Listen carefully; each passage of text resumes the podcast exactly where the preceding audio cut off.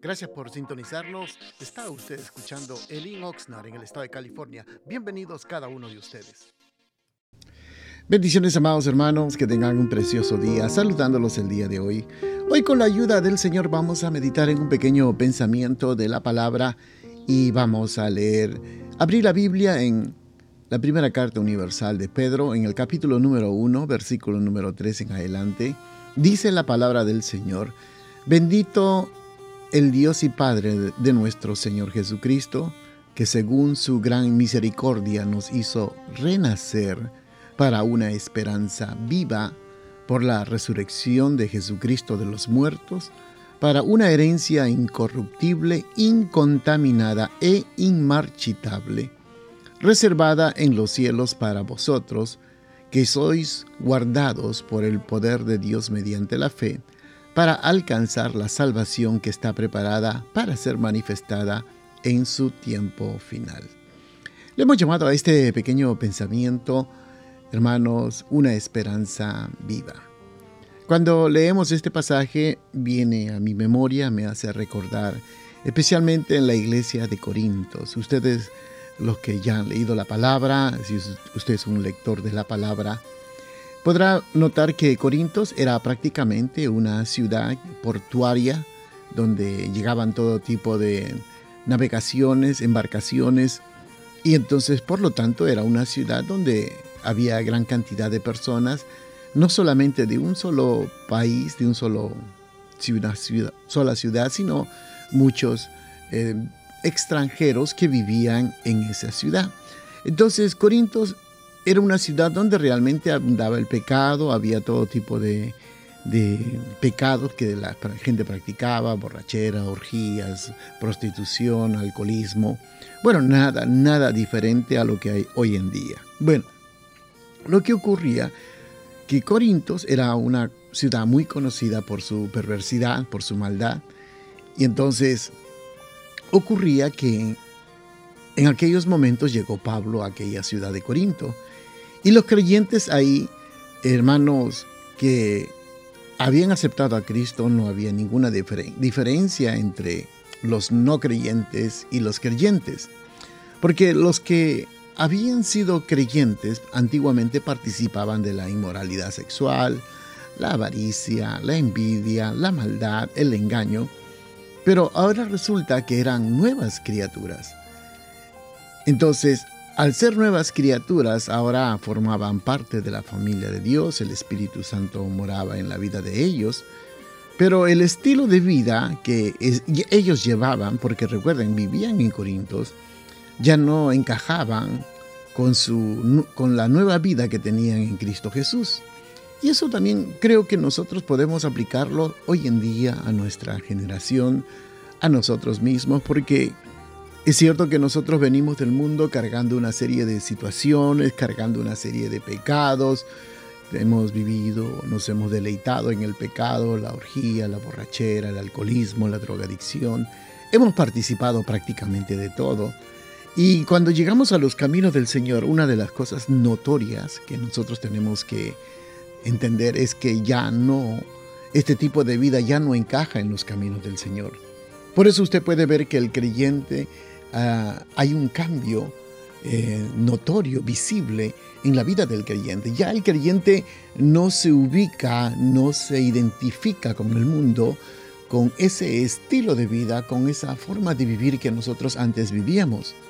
Y Pablo le recuerda a los creyentes de Corintios que no debían de influenciarse por la cultura o por los viejos pensamientos o costumbres que el hombre tenía. También nosotros de la misma forma hemos vivido en el pecado, hemos vivido en fornicación, hemos vivido con nuestro lenguaje, eh, digamos, vulgar, hemos vivido con una forma de pensar eh, como todo el mundo vive y también nos dejamos influenciar por las cosas del mundo. Ustedes saben, hoy en día con estas nuevas leyes que están pasando, con todo lo que está pasando, nos dejamos influenciar fácilmente y rápidamente caemos en lo que llamamos ser influenciados por el mundo. Pero Pablo nos advierte que no, no, no nos dejemos influenciar. Y esa es la lucha que todos tenemos, porque como estamos en este mundo, y parece ser que nuestro mayor anhelo es querer agradar al mundo que en lugar de agradar a Dios. Por esto usted puede ver personas que tienen una gran lucha para perseverar en las cosas del Señor, porque se molestan cuando dicen ya dejen de ser vulgares, ya dejen de, del el alcohol, ya dejen la fornicación, dejen el adulterio, dejen, digamos, todas esas actitudes incorrectas que antes teníamos, como que se molestan. Y eso no es nada, nada nuevo, porque la iglesia de Corintios no crea que era una iglesia muy santa. Usted cuando lee primera y segunda de Corintios, usted puede ver, hermanos, que dentro del pueblo de Dios, en la iglesia de Corintios, a pesar de que gozaban de, de una gran cantidad de dones, habían pecados extraños, hermanos, extraños no, sino eh, exagerados, uno podría decir. Entonces, Pablo les está animando a abandonar esas viejas costumbres y comportarse como verdaderos hijos de Dios. Y eso es lo que la iglesia siempre está tratando de animar, motivar, muchas veces exhortar, de que dejemos ese estilo de vida. Porque ahora ya somos nuevas criaturas y la salvación está en nosotros ahora. Y que la fe, hermanos, tiene que tener un efecto positivo en la vida de cada uno de nosotros. Ahora somos nuevas criaturas, somos llamados hijos de Dios y por lo tanto nuestra conducta tiene que ser de acuerdo a lo que nosotros practicamos. Entonces, hay muchos de nosotros que tenemos que cambiar. Espero que usted, hermano, hermana o amigo que nos oye, esté viviendo de acuerdo a la voluntad de Dios, pero si no está viviendo a la voluntad de Dios, es que se está dejando influenciar por el mundo. Por eso usted puede ver peinados, ropa, vestimenta, música, todo influenciados por el mundo. Entonces sabemos que la salvación es de Dios. Sabemos que la salvación cuando viene a la vida de las personas, cuando uno entrega, hay una, hay una, hay una conversión y un arrepentimiento sincero, usted puede notar que las personas realmente cambian inmediatamente.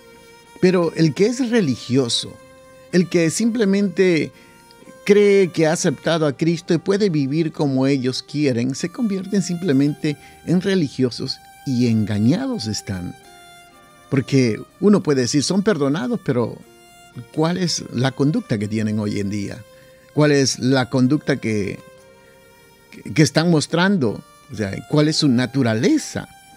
Recuerde, nosotros somos los que hemos sido salvados por el Señor, los que hemos tenido una conversión genuina, inmediatamente se nota, porque rápidamente ellos se identifican con el Señor y se refleja ante la sociedad, ante su familia, ante los compañeros del trabajo, ante los compañeros de escuela, ante su familia. Se refleja que realmente es una persona distinta, que ha tenido una conversión. No hay rencor, no hay enojo, no hay resentimiento, no hay eh, envidia, porque eh, todo eso es parte del mundo. Entonces nosotros tenemos que reflejar realmente que hemos sido cambiados, transformados, renovados y que realmente somos hijos de Dios.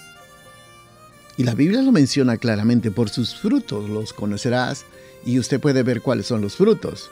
El que ha nacido de nuevo se nota, no por lo que dice, no por lo que habla, sino por sus acciones, por sus actitudes, por su conducta, porque cualquiera de nosotros puede hablar cosas bonitas. Veamos las actitudes, la conducta. Eso es lo que señala lo que realmente hay dentro de una persona.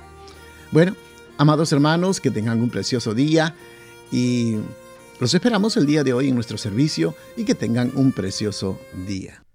Gracias por estar pendientes de nuestra programación y lo invitamos que nos visite a uno de nuestros servicios los días viernes a las 7 de la noche y domingos a las 5 de la tarde la dirección de nuestro local está ubicado en el 555 al sur de la calle A en la ciudad de Oxnard, en el corazón de Oxnard, y será un placer poder saludarlo. Y también le pedimos de que si usted puede seguirnos de nuestras actividades en Facebook o Instagram bajo el link Oxnard será una bendición. Y para mayor información puede usted llamarnos al área 805-991-6030. Bendiciones.